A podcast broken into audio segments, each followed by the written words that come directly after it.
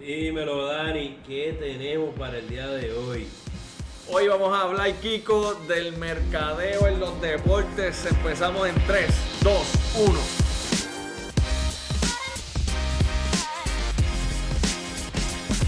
Bienvenidos al episodio número 18 del Ex Deportiva Podcast. Aquí estamos los de siempre, Kiko Mendoza, Gilberto Olivera y servidor Daniel Matos Meléndez. Hoy vamos a darle un poquito de seguimiento al tema de la semana pasada. Bueno, vamos a entrelazarlo, mejor dicho. La semana pasada hablamos de las redes sociales y los deportes. Paloma Corujo cumplió años semana. De, con, con, la licenciada Paloma Corujo, la felicitamos eh, por, por, las redes sociales, pero hoy reiteramos esas felicitaciones y le agradecemos que siempre esté disponible a venir a hablar de deportes con nosotros un ratito. Eh, ya, ya la traeremos próximamente de nuevo, ya es parte de la familia, así que estén pendientes. Eh, por otro lado, pues hoy vamos a hablar del mercadeo en los deportes. Eh, eso se, entrelaza perfectamente con el tema de la semana pasada de las redes sociales. vamos a hablar un poquito de lo que es el ambush marketing, el mercadeo de emboscada, pudiera ser en la, traducción. un poquito de lo que, de lo que conlleva vamos a hablar de la regla 40 del Comité Olímpico Internacional. Y después vamos a finalizar con dos casitos interesantes eh, que tienen que ver con, el mercadeo y los auspicios deportivos. Así que, ¿cómo, empezamos? yo creo que ahí, con, ese resumen que tú diste, eh, podemos poner sobre la mesa que vamos a hablar sobre el mercadeo en el profesionalismo en el mundo amateur y después vamos a llevarlo a terminar con el NCAA. So, cubrimos eh, los tres temas principales que nosotros eh, solemos tocar. Este, yo creo que lo más importante es, especialmente en esta época del año, donde ahora mismo que está el televisor prendido, hay pelota, este, playoff, hay baloncesto, eh, ya empezó college football. Empezó NFL NFL, por ahí viene college basketball. Y no, y hay fútbol en Europa. O sea, estamos viendo un momento extraño también de que todos los deportes están ocurriendo al mismo tiempo. Y lo que uno puede ver es como el deporte, especialmente para el fanático a través del equipo al que la apoya, es como apela a los sentimientos. Y eso mismo que apela a los sentimientos es lo que trata de hacer una marca utilizan este, a través de su producto, tratan de crear una conexión, una relación, un engagement con clientes existentes y posibles clientes para que escojan su producto sobre todos los que hay disponibles.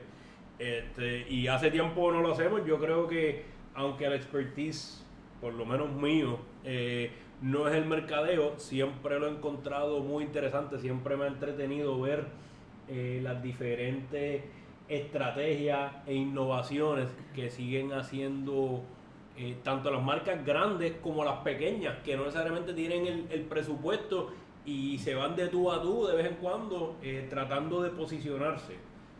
¿cómo, ¿cómo, empezó esto del mercadeo deportivo? Eh, podemos llevarlo tan atrás a, los 1870, donde aquel entonces algo que hoy día no se pudiese hacer este, o, ningún atleta, ni equipo, ni liga se atrevería a hacerlo, era la promoción del deporte a través de cajetillas de cigarrillos. Eh, tratando de apelar al, a la clientela, las cajetillas de cigarrillos empezaron a poner eh, cartas de peloteros y de otros deportes este, como, como un incentivo para que la gente pues lo coleccionara eh, y tratara o, se asimilara con esa marca específica de cigarrillo y así lo compraran. Eso eventualmente cambia un poco eh, y empiezan a utilizarlo con, con los chicles. Y para que, para que ustedes vean cómo es que va cambiando y va innovando y va diferenciándose. En los 1870 eran cigarrillos. Eh, los cigarrillos estuvieron presentes, eh, si mal no recuerdo, grandemente en NASCAR. Y quiero pensar que Fórmula 1, aunque no estoy seguro. Y una de las fotos más icónicas de Michael Que, Jordan. que Marlboro era un auspiciador bien en, grande. en- creo que era de, de- Dale Earnhardt, creo que Sí. era el padre. Este, lo que iba a decir, una de las fotos más icónicas de Jordan, que es en el, en el juego de estrella, en el, en el Slam Dunk Contest, que creo que fue en Chicago ese año, el año que ganó, cuando tú ves el backdrop o lo que donde pone el score, lo que es un anuncio gigantesco de Winston. Hoy día eso no se pudiese hacer y así vamos a ir viendo como a través de la historia algo que es innovador, algo que se permite, no necesariamente es lo que eventualmente se va a poder seguir haciendo. Sobre eso es parte de lo interesante, que siempre están buscando qué se puede, cómo se puede y cuál es la meta. Al revés ha pasado recientemente que vemos que han permitido compañías de, de sports betting, de apuestas, que ahora pueden ser auspiciadores de diferentes pues, deportes. Eh, por ejemplo, creo que en Europa, eh, Paddy, la compañía Paddy, eh, auspicia ya clubes de soccer, clubes de fútbol. No, de, de, de hecho en. Europa es bien común eso desde de hace tiempo los equipos y las ligas utilicen operadores o casas de apuestas para con acuerdos de auspicio. Ahora que cambió la normativa en Estados Unidos a nivel federal y que los estados están tomando riendas en el asunto en cuanto a reglamentar las apuestas deportivas, eh, es posible que veamos hacia el futuro este tipo de acuerdos con las ligas profesionales de Estados Unidos y aquí en Puerto Rico pudiera también darse eh, en base a la reglamentación que se está construyendo en el tema. Eso es tema obligatorio en las próximas semanas. Este puede como no puede que estemos al tanto de todo lo que está pasando, así que en su día, en su día estaremos este, dialogando sobre este tema. Algo interesante que para, para quiero quiero hacer énfasis en algo que no se puede y se puede para, para que lo puedan entender. No sé si fue ayer o antes de ayer, este, una de esas este, black holes que uno se mete en Twitter. terminé, terminé viendo una foto de la Serie Mundial en los 1950 y en el backdrop, este, en los aufiles, había bien grande, escrito en una pared negra en blanco, decía no betting allowed. En aquel entonces era bien común que los fanáticos entre ellos hicieran apuestas y se hacía, y se hacía un esfuerzo en aquel entonces para prohibirlo. Hoy día, cada vez que uno prende el televisor, el auspiciador principal es, como dijo Dani, DraftKings, FanDuel, ahora está este Barstool. Digo que hay, hay su, ¿verdad? su controversia sobre si eso constituye exactamente una apuesta deportiva, pero me imagino que podremos después entrar en esos más detalles en su día. en su día. Porque por esto nos podemos ir por otro hole y después no hablamos nada del mercado deportivo. Y, Pues y- va- vamos, a seguir en esta breve historia. Yo creo que después de los 1870, eh, una época bastante importante eh, sería los 1930. Los 1930 pasan diferentes cosas. En aquel entonces eh, es cuando se da el primer juego de béisbol eh, por televisión. Todo un esfuerzo para, para poner a Baby Ruth en, en televisión. Que en aquel entonces él hacía más dinero que, que el presidente de los Estados Unidos. Hoy día eso es algo normal. Creo los que- atletas creo que fue el primer atleta que se ganó un salario de seis figuras de 100 mil dólares. profesionalmente. Y, y recuerdo una entrevista que yo vi una vez que le dice, bueno, pero ¿qué tú te sientes? Y dice, pues yo estoy teniendo un mejor año que el presidente. Así que, este, y ahí pues obviamente crece su marca eh, y, y tiene diferentes auspicios. En los 1930, eh, como nosotros hablamos una vez, eh, creo que fue en el tercer episodio, Jesse Owens va a las Olimpiadas, en aquel entonces, Adidas, que vamos a ver como las Olimpiadas es un tema recurrente en este episodio y la importancia que tienen, cómo ellos protegen su identidad. En, en- eh, este caso no era nada ilegal, pero Adidas se convierte en la primera marca que le da a un atleta productos eh, para que ellos lo promocionen eh, mientras lo utilizan.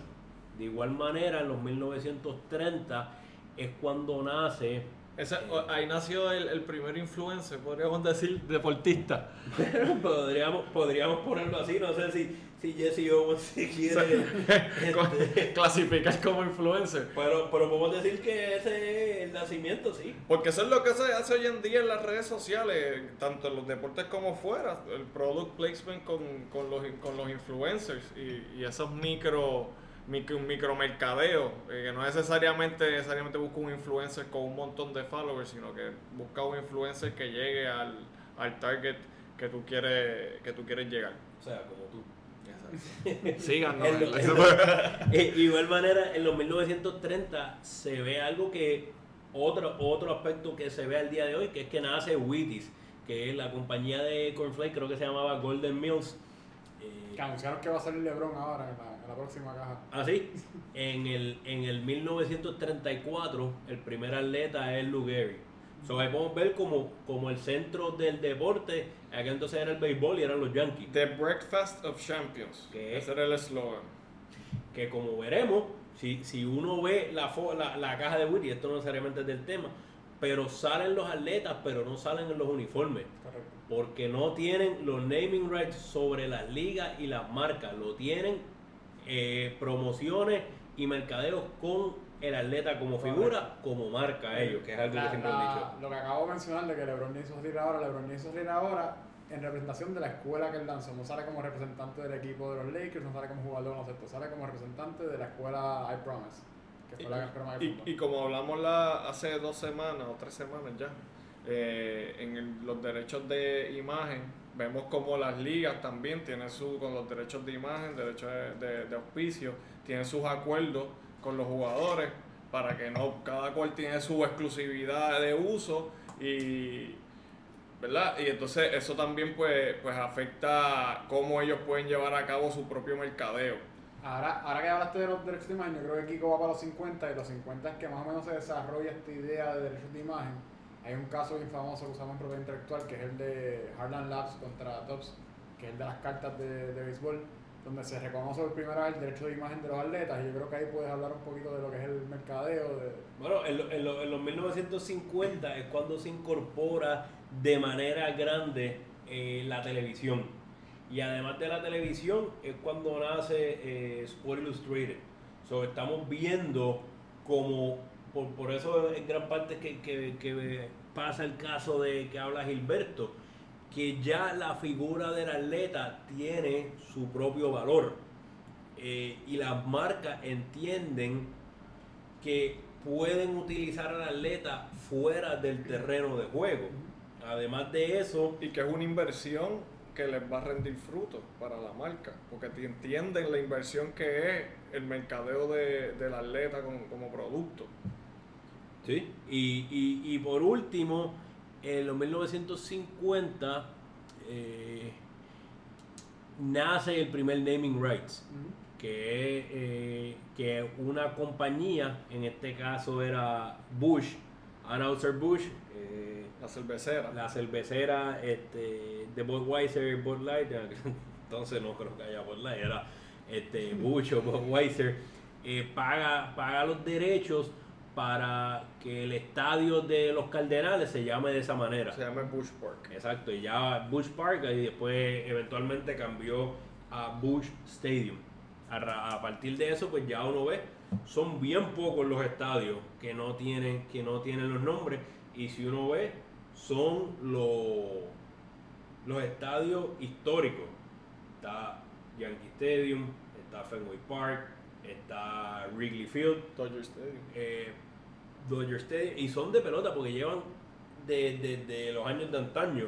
Pero en baloncesto no me viene ninguno a la mente. No, de hecho, en baloncesto la bueno, el, el, Madison Square Garden, pero el Madison Square Garden hoy día es, una- owner group.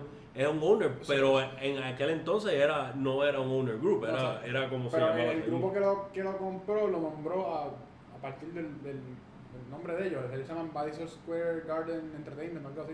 Madison Square Group creo que es. Ah, Pero los demás usan eh, promociones. Staples Center. eh, Sí, sí, American Airlines tiene como American 18. Airlines Que, by the way, esto sale y en las Olimpiadas entonces establecen un, una, una, una regla de ellos que es el Clean Stadium Rule, que básicamente lo que dice es que cuando las Olimpiadas se dan en un estadio, el estadio no puede tener referencia a ningún nombre. El estadio es un estadio básicamente blanco.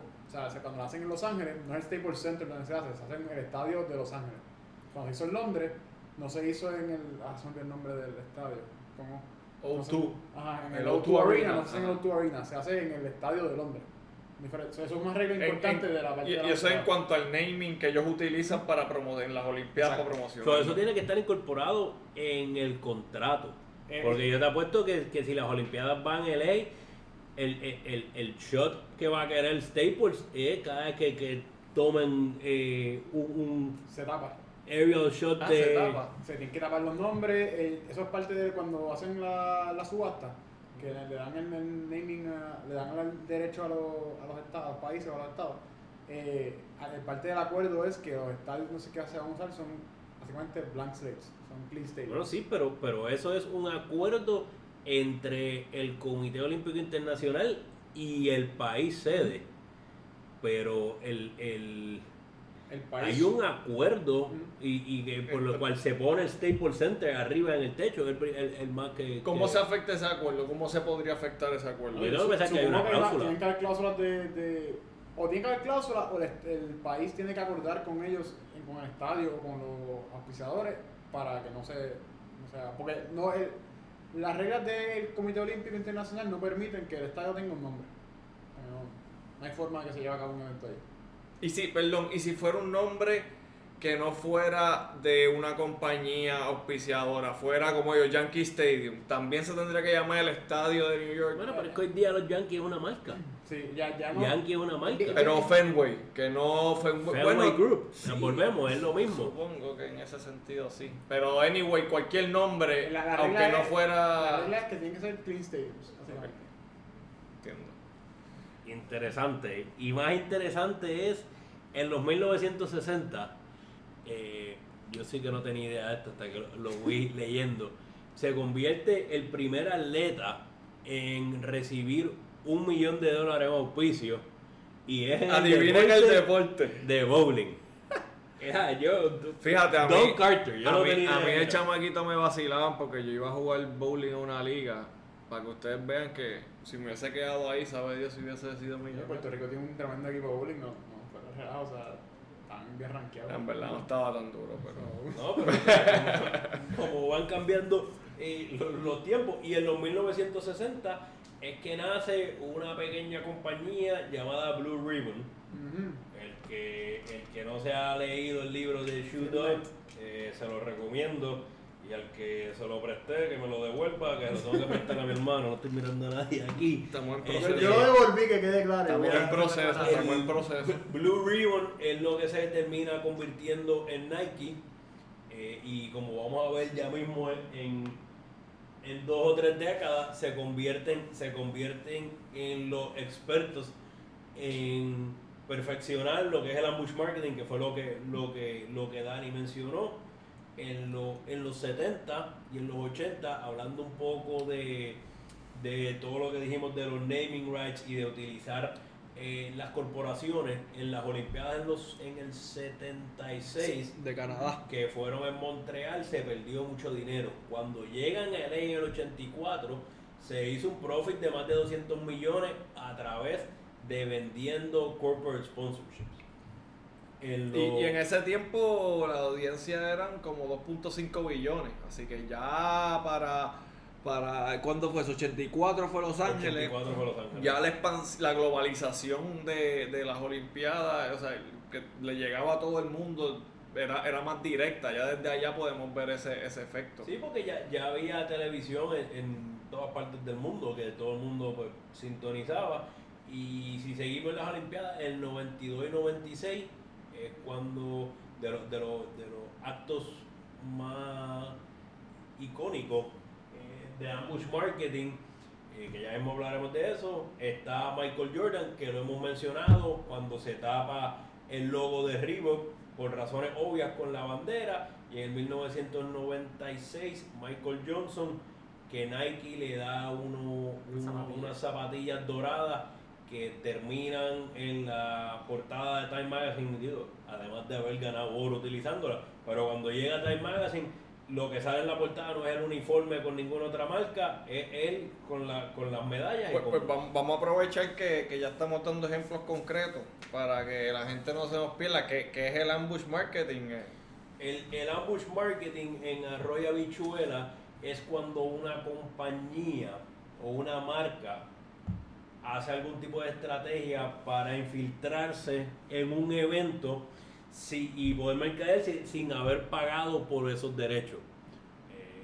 Cada evento, pues, grande tiene o como hacen como hacen dinero estos eventos como pueden sostenerse es a través de acuerdos promocionales con las marcas.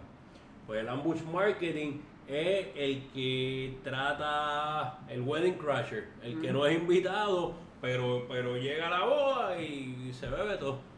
Yo creo que vamos a dar dos o tres ejemplos para que la gente entienda lo que es, porque es más fácil visualizarlo que simplemente decirlo. Yo creo que el primer ejemplo que me viene a la mente, y no es uno que se haya mencionado hasta ahora, es el ejemplo de Pelé en el World Cup, en la Copa Mundial de 1970, que era creo que auspiciada, se me equivoco, por Adidas. Eh, Puma, Puma le paga a Pelé, no me acuerdo si eran 100 mil dólares o algo, para que vaya al medio del, del, campo antes de empezar el juego y se amarre los tenis. Básicamente las cámaras enfocan en este momento, las tenis Puma salen en la televisión y Puma se convierte en básicamente el, zapato de los, de los futbolistas. en, el, en, el, en el 1996, si nos queremos mantener en, en zapatos, eh, cuando el Dream Team, eh, obviamente tenía toda la figura, la, los zapatos que le hacen los son conocidos como los de Scottie Pippen eh, el Dream Team era Reebok como dijimos igual que en el 92 en el 96 viene Nike y promocionando eh, el Nike Air. Ponen las tenis y de la manera más gigantesca ponen Air. So, en todas las fotos que toman de Scottie Pippen lo que se lee no es Reebok es Air. Y si lees el libro Chudo, vas a ver que el propósito principal de poner la marca tan grande en el lado, que él lo menciona, es básicamente ambush marketing. En eventos donde nos estemos auspiciando, que se vea la marca. En uno, uno un poco más reciente, en el 2012, eh, era cuando estaba, 2012 2016, ahora no recuerdo, creo que fue 2012. Eh, fue que, que, que, se pusieron de moda 2012, cuando recuerdo que me compré uno, los Beats by Dre. Los Beats ellos cogen y se lo envían a todos los atletas, este, de, todos, de todos atletas de todas partes del mundo, de diferentes equipos, para que lo utilizaran cuando entran a, a sus competencias. El más, el más grande era Michael Phelps. So, cada vez que entraba Michael Phelps, Michael Phelps entraba con, con uno con unos Beats by Drake y eso pues subió a la y, Y por ejemplo, el NBA que hacen el, el túnel para entrar, si Beats no es un auspiciador oficial del NBA y él llega con los Beats, ahí está haciendo ambush marketing. Bueno, el mejor ejemplo, olvídate de todo esto, nos podemos ir a la burbuja los otros días, ahora yo pensando en esto, eh, cuando le toman la foto a, a J.R. Smith hace dos días o ayer, entrando a la cancha, eh, tenía en la t-shirt la marca de la compañía de cannabis de Al Harrington, creo que era.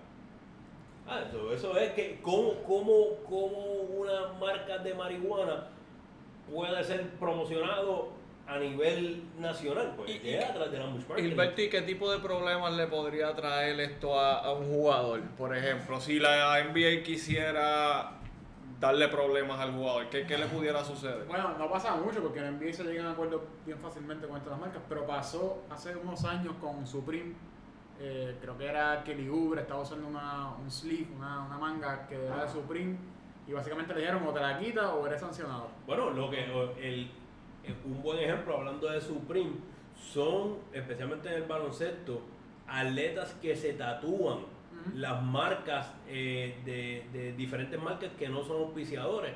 Supreme, eh, J.R. Smith tiene que taparse un tatuaje en la pierna de Supreme eh, Lonzo Ball tenía el logo de Big Butter Brand, tiene que tapárselo. So, las ligas buscan, pero lo que pasa es que eso es algo que es repetitivo. So, tú puedes, eh, tú puedes prepararte.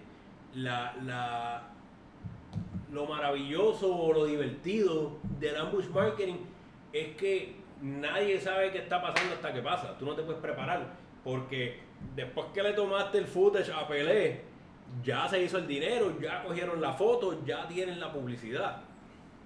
Sí, ya lo vieron millones de personas, eso una vez lo ves, ya ahí sí llega hasta el efecto que quería. Además de que el impacto de un jugador así, como tú dijiste, de repente sean los tenis predilectos para todos los futbolistas. Sí, entonces... Lo, Igual que, lo fueron las Jordan. Lo, lo, lo que sí es que hay un uso legal o, y un, una práctica legal y una práctica ilegal del ambush marketing. La práctica ilegal sería cuando en tu, en tu promoción, en, en, tu mercadeo, te apropias de, de imágenes, de, de logos, de, de slogans que no te pertenecen y pertenecen a alguien y by default te asocian con esa marca, es cuando uno tiene que tener cuidado. Otro, otra, otro, otro ejemplo de ilegalidad también es que las Olimpiadas tienen un, un área específica de- fuera de, las, de los estadios donde tú no puedes mercadear algo que no sea auspiciado particularmente por, lo- por los auspiciadores de las Olimpiadas. En este caso no te puedo decir cuál es el área, porque eso ha cambiado a través de los años.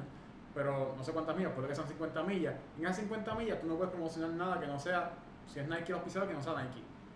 Si tú auspicias dentro de las 50 millas es ilegal. Y eso se, se considera ambush marketing ilegal. Fuera de esas 50 Sí, millas, pero en el- 51, en el, es en legal. el 1996, en las Olimpiadas, frente al, al Parque Olímpico, vino Nike y hizo un, un Nike Down, creo que fue, el Nike Park, que era gigantesco. Y eso pues son maneras de... Porque lo que pasa es que tú siempre estás buscando en el ambush marketing la manera de buscar ese loophole, de buscar ese gray area, que es lo que, lo que en las Olimpiadas ha hecho. En las Olimpiadas, cada, para cada cuatrenio se, se escogen básicamente cuáles son las palabras que son ilegales, cuál es el uso conjunto de, de palabras ilegales, especialmente el, el, el United States Olympic Committee tiene este, mucha protección a través de las leyes de trademark. Eh, un ejemplo, pues tú no puedes utilizar eh, Río 2016, no puedes usar la palabra Río o 2016 con oro, plata y bronce. Hay Eh, maneras de, de utilizarlo. Hablando de eso, eso es un tema de otro momento, pero la protección de marcas en el Comité Olímpico es excesiva. O sea, es- ellos protegen la marca, el font, los colores, los números, todo lo que se utiliza. Por ejemplo, ahora en Tokio, Tokio 2020 tenía protección de marca, se movió a Tokio 2021. Tuvieron un problema para todas esas marcas poderlas traspasar a 2021 porque lo que protegieron fue Tokio 2020. Y, y eso tendría que hacerlo, esa protección, como es algo, o sea, un comité internacional. Ellos tienen que buscar esa protección primero en los países donde se van a dar los eventos olímpicos.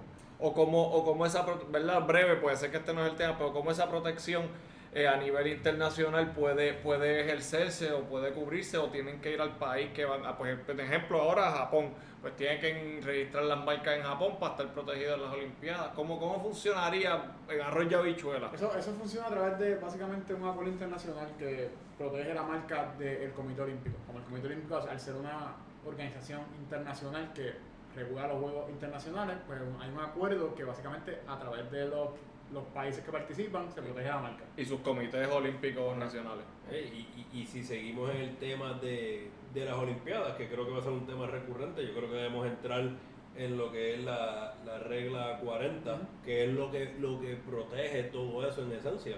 Sí, la, la, la regla 40 hace, yo diría que hasta el año pasado, quizás Sí. verano del año pasado. De hecho, hasta hace un año exacto, ¿qué día es hoy? Hoy es 7, el 8 de octubre del 2019, hasta ahí, ahí fue que el cambio. Eh, ellos anunciaron en verano y como dice Dani, el, el 8 de octubre hicieron el cambio. Hasta el año pasado, eh, los comités olímpicos no permitía que, se, que los atletas estuviesen auspiciados o que se emitieran anuncios de que estaban auspiciados por otras marcas. Voy a tratar de explicarlo un poquito mejor. Si tú eres un atleta y estás auspiciado por Nike, pero Nike no es auspiciador eh, específico de las Olimpiadas, un auspiciador oficial de las Olimpiadas, Nike no podía empezar a poner anuncios de, de, tu- que te, auspiciaba en las redes sociales o en la televisión porque era ilegal. El 8 de octubre del año pasado entró en vigor la nueva reg- reglamentación que básicamente lo que hizo fue cambiar el orden de las palabras en la reglamentación y al cambiar el orden de las palabras cambió el sentido completo de la oración y ahora dice que mientras el comité el, el comité ejecutivo eh, establezca una regla y se sigan esas guías tú puedes sí ser eh, pues, auspiciado por otras marcas Sí, básicamente ellos tienen que pedir permiso antes de poder usar cualquier marca eh, y tienen que pasar por un proceso eh, a través de, su, de sus comités olímpicos nacionales. O sea, los, los que están obligados a velar porque se cumpla la regla 40 eh, son los comités olímpicos nacionales. Eh, y entonces eh, cada uno pues va, va a ir cre- va creando sus propias reglas internas para no incumplir con eso. antes de, antes de este cambio, básicamente, si tú eres un atleta, tu marca podía felicitarte por las redes sociales, podía decir felicidades a tal persona que ganó.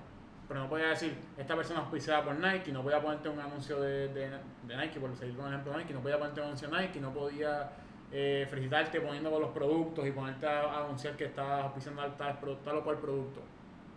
Ahora, y depende del, del, país y del Comité Olímpico Nacional. Perdón, que de hecho esas prohibiciones son las que llevan a, a hacer ese los ambush marketing. Correcto. Estas prohibiciones hacen que, pues, si yo no puedo promocionarme dentro del evento, voy a promocionarme alrededor del evento o buscar la forma de entrar al evento de alguna forma. Que, como ahorita dijimos, Nike es el experto en esto porque su modelo completo de mercadeo nació del ambush marketing. Si leen el libro, se lo seguimos recomendando ven toda la historia de, lo que, de, cómo se creó la marca y cómo fue que penetraron el mercado que básicamente era dominado por Adidas. Eh, y ASICS. Y ASICS. Y al hacer el cambio en el Comité Olímpico, la regla 40, ahora cada Comité Olímpico va a decidir cómo es que se van a permitir estos anuncios o estos auspicios. El Comité Olímpico de Estados Unidos, por ejemplo, eh, la reglamentación que tiene permite, bastante, es bastante flexible en el, en el sentido de que ahora puede cualquier, básicamente cualquier compañía auspiciarte, pero hay unos requisitos, tienes que registrarlo online, tienes que decirle al Comité Olímpico quiénes son los que te van a estar auspiciando y creo que tienes un máximo de siete anuncios que pueden poner a nombre, o sea, con tu nombre eh, esa marca durante todas las Olimpiadas. Sí, de hecho también el Comité Olímpico Internacional le brinda unos ejemplos de qué cosas pueden y no cómo pueden promocionar la marca. O sea que hasta las palabras exactas que ellos van a decir en agradecimiento, eh, por ejemplo, una marca, pues no puedes decir, pues gracias a X marca yo gané la carrera.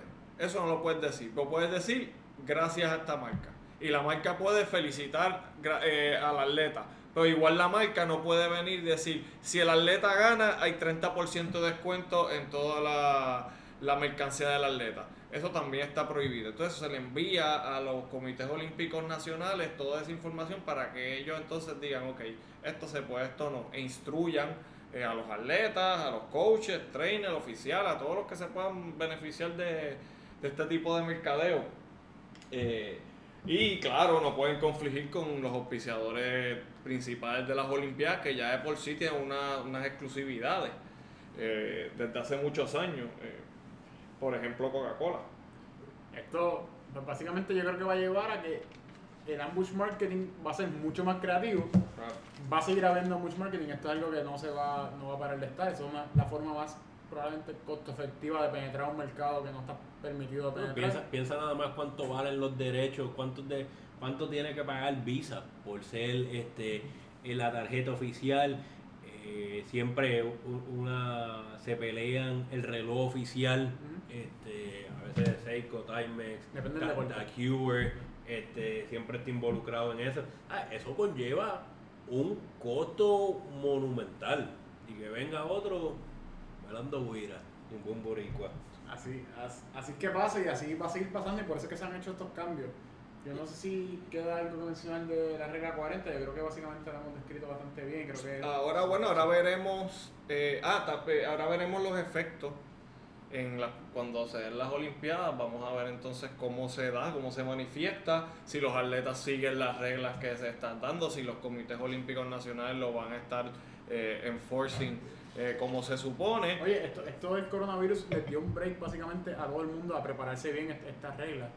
Y encima de eso, quizás no haya fanáticos de la Olimpiada, no sabemos si va a haber o no, pero quizás no haya, así que el mercadeo en televisión y el mercadeo creativo va a ser algo bastante importante, va a ser algo sumamente importante. Ahora, me acuerdo, yo creo que eh, a los que están escuchando, para que vean un excelente ejemplo, en las Olimpiadas del 2012 eh, ya estaba bien establecido las palabras que tú podías usar, lo que tú no podías usar, y con todo y eso, volvemos, Nike hizo un anuncio se llama Find Your Greatness, creo que era que se llamaba el anuncio, lo pueden poner en YouTube y así debe salir.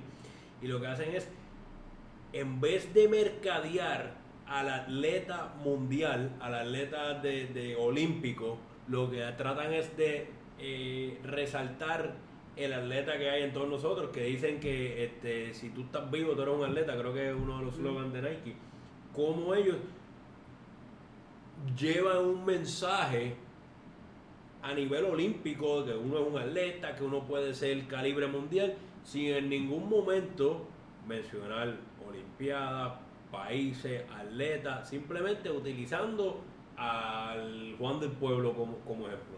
Y ahora que diste eso y volvemos al tema de la protección de marcas, solamente para que tengan eso claro, cuando el Comité Olímpico Internacional protege la marca, protege los anillos, protege la palabra Olimpiada, protege la palabra eh, Olimpia, protege todo lo que tiene que ver.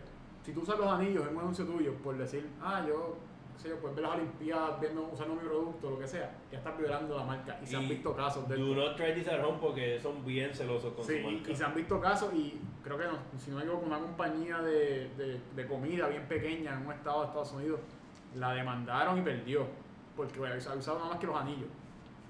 Así que tengan mucho cuidado con esto del uso de anillos, el uso de la marca olímpica porque es algo que son bien celosos y lo protegen mucho. Mencionamos ahora lo del COVID y yo creo que debemos brincar. Yo creo a- que el paso lógico es seguir con los casitos más recientes que tenemos. eh, En los primeros episodios hablamos del efecto que puede tener el COVID en los contratos en el deporte. Uno de los contratos más importantes en el deporte es el contrato del mercado deportivo.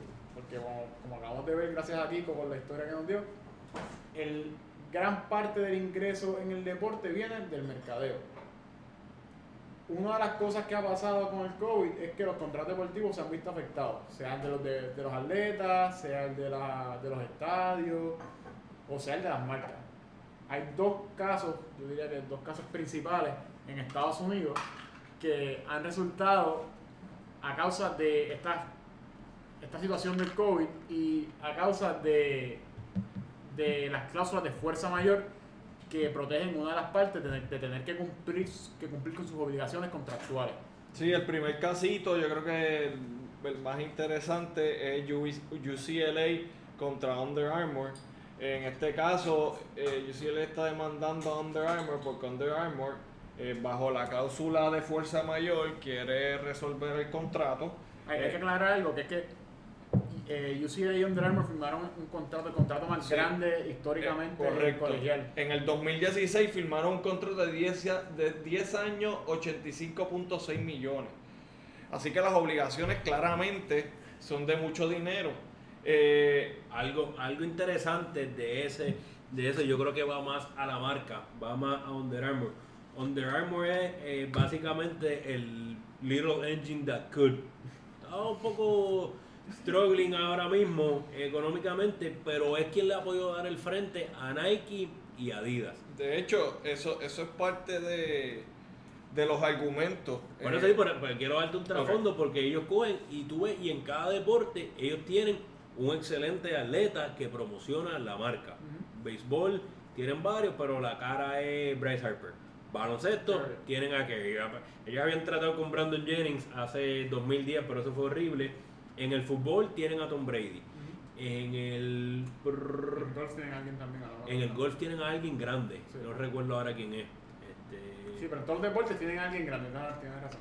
han llegado a meterse en el Sí, sí, mercado. ah, y lo, y lo han hecho a fuerza de billetes. Tienen a D-Rock. Tienen a D-Rock, claro, ¿quién es el de golf? No me acuerdo. Entonces, buen- el, el- el próximo paso que ellos entendieron fue entrar a las universidades. Obviamente, el flagship school de ellos es la Universidad de Maryland, porque Kevin Plank, que es el fundador, es de allí. Poco a poco fueron extendiendo y tratando de entrar a universidades más grandes. Empezaron, está eh, Northwestern, Texas Tech, Georgia Tech, dieron el brinco y se metieron con Notre Dame. Y dieron un brinco aún más grande con UCLA, buscando que posicionarse en diferentes partes de Estados Unidos, tratando de coger todas las regiones y buscando universidades que trascienden esa región. La Universidad de UCLA, Notre Dame, son universidades de calibre mundial. UCLA históricamente es de alto calibre en todos los deportes. Recientemente en los deportes, en los marquee sports, básicamente baloncesto y fútbol, ha estado un poquito por debajo, decayendo, de, vamos, por debajo lo que de lo histórico. Y aunque sus atletas en muchos otros deportes están sobresaliendo, los atletas en baloncesto y en fútbol, que son los que básicamente generan dinero, porque son los que se ven mucho en televisión, no han estado sobresaliendo. Bueno, que, los que, que- que- sí, pero tú puedes buscar, atletas hay un montón, pero ellos buscaban que fuesen, eh, que estuviesen en Final Four, que la marca, que la universidad fuese una universidad que estuviese En el de torneo moda. siempre. Como, como hoy día tú puedes decir que una universidad que está de moda, Kentucky, Clemson, que estos últimos años ha salido y se ha metido en, En el, el baile, fútbol, sí. como el año que viene, Illinois, ¿tú Illinois. entiendes? Eh, poco, a, poco a poco, pues, y eso es lo que en gran parte trae el problema de este caso, que UCLA no está en el marquee matchup eh, eh, de los sábados, no está jugando en CAA, los juegos del Pac-12 los que están dando son los de Oregon, los de este, USC de vez en cuando. No es la universidad que el mismo no promociona o mercadea UCLA hoy día, porque hay mejor, mejor producto, so que todo este dinero que le han dado a UCLA no se está viendo, que es gran parte de lo que ellos entendían que iba a impactar en las ventas de la marca con el logo de la universidad. Llévatelo, Dani. Y lo que nos lleva es básicamente ahora mismo UCLA demanda Under Armour porque Under Armour eh, se quiere salir del contrato por fuerza mayor porque ha tenido pérdidas, ellos dicen, alegan, relacionadas al COVID que no le han permitido cumplir con sus obligaciones del acuerdo. Y Under, Armour, Under está invocando la cláusula de fuerza mayor, pero Under también hace hincapié en que ellos no han visto el return on investment esperado. O sea, ellos básicamente dicen que UCLA, al no haber excelled, no, no no ha llegado lejos como ellos esperaban en los últimos años, el, el, el ingreso que ellos han visto de esta promoción no es suficiente como para justificar la inversión que ellos están haciendo. Eh, de acuerdo, y entonces por esa misma línea Under Armour eh, pues alega eso, pero UCLA dice, por donde va Kiko, que ellos llevan eh, struggling financieramente hace años y que pues claramente esto es una excusa para salirse de las obligaciones, como habíamos anticipado que podía suceder. Eh, Armour tiene otro problema y es que hace poco empezaron a ser investigados por el Federal Trade Commission. por sus accounting, por sus prácticas de contabilidad. Exacto. Claro, porque se fueron y pusieron todo el dinero. De hecho, la, la suerte más grande que ellos tuvieron fue en MLB. MLB, ellos tenían un contrato eh, que empezaba este año y ellos trataron de salirse y Nike se enteró y Nike entró y tiene un contrato, no sé, multimillonario, pero de cientos de millones. Pero si no, hubiesen tenido un incumplimiento de contrato con ellos porque se dieron cuenta que no, no, no les permitía tener la liquidez que ellos entendían que iban a poder tener. Correcto, y este, esto les ha causado que el FTC básicamente los investigue y entiendo que no ha llegado a una conclusión de que están haciendo fraude ni nada de eso, pero como sea, esto es parte de la excusa que ellos utilizan para decir yo no puedo cumplir contigo si mira cómo están investigando por un lado porque no, no tengo las manos limpias, porque no tengo dinero, no tengo liquidez. Así que no sé si... Y la demanda es por 280 millones, así que... Que básicamente exigirle cumplimiento específico del contrato. Correcto, diciendo lo que queda. Sí, nomás, nomás, tú firmaste un contrato, ahora tienes que dar lo que falta del contrato. Y, y yo creo que por esa misma línea llegamos a, al próximo caso, que es el de Coca-Cola. Coca-Cola, eh, que va por la misma línea, en este caso, eh, que es con, eh, te voy a decir el nombre bien, National Hot Rod Association, NHRA.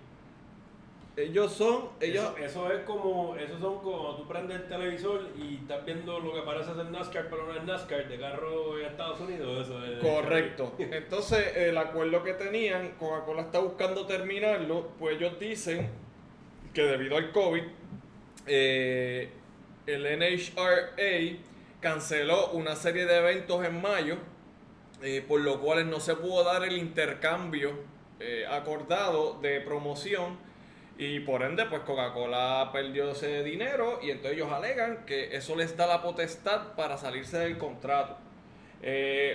NHRA lo que dice es que eso es solo, obviamente, igual que dice UCLA, en el otro caso, que esto es una excusa. Eh, básicamente lo que ellos dicen es que eso no es lo que dice el contrato. Esto lo alegan, pues ahora mismo no tenemos ese contrato al frente, así que nada más nos podemos basar en las alegaciones. Eh, alegan que el contrato lo que dice es que si sucede una situación como esa, como la que tienen que cancelar un evento por X o Y razón, lo que procede es el reembolso de ese dinero que se supone que hubiesen adquirido eh, la otra parte, excepto Coca-Cola. Lo que se supone que Coca-Cola hubiese ingresado por su inversión en esos eventos, pues se supone que eh, el NHRA se lo reponga. Básicamente están diciendo que a prorata tú vas a generar lo que, lo que se, supone que generar por los eventos que se dieron. Correcto. También el NHRA basa su claim de que esto es una excusa en que ya en septiembre de 2019 Coca-Cola había anunciado que, que estaba buscando alguna manera de salirse del acuerdo, pero que no tenían ninguna. Y ahora pues convenientemente eh, apareció un lujo.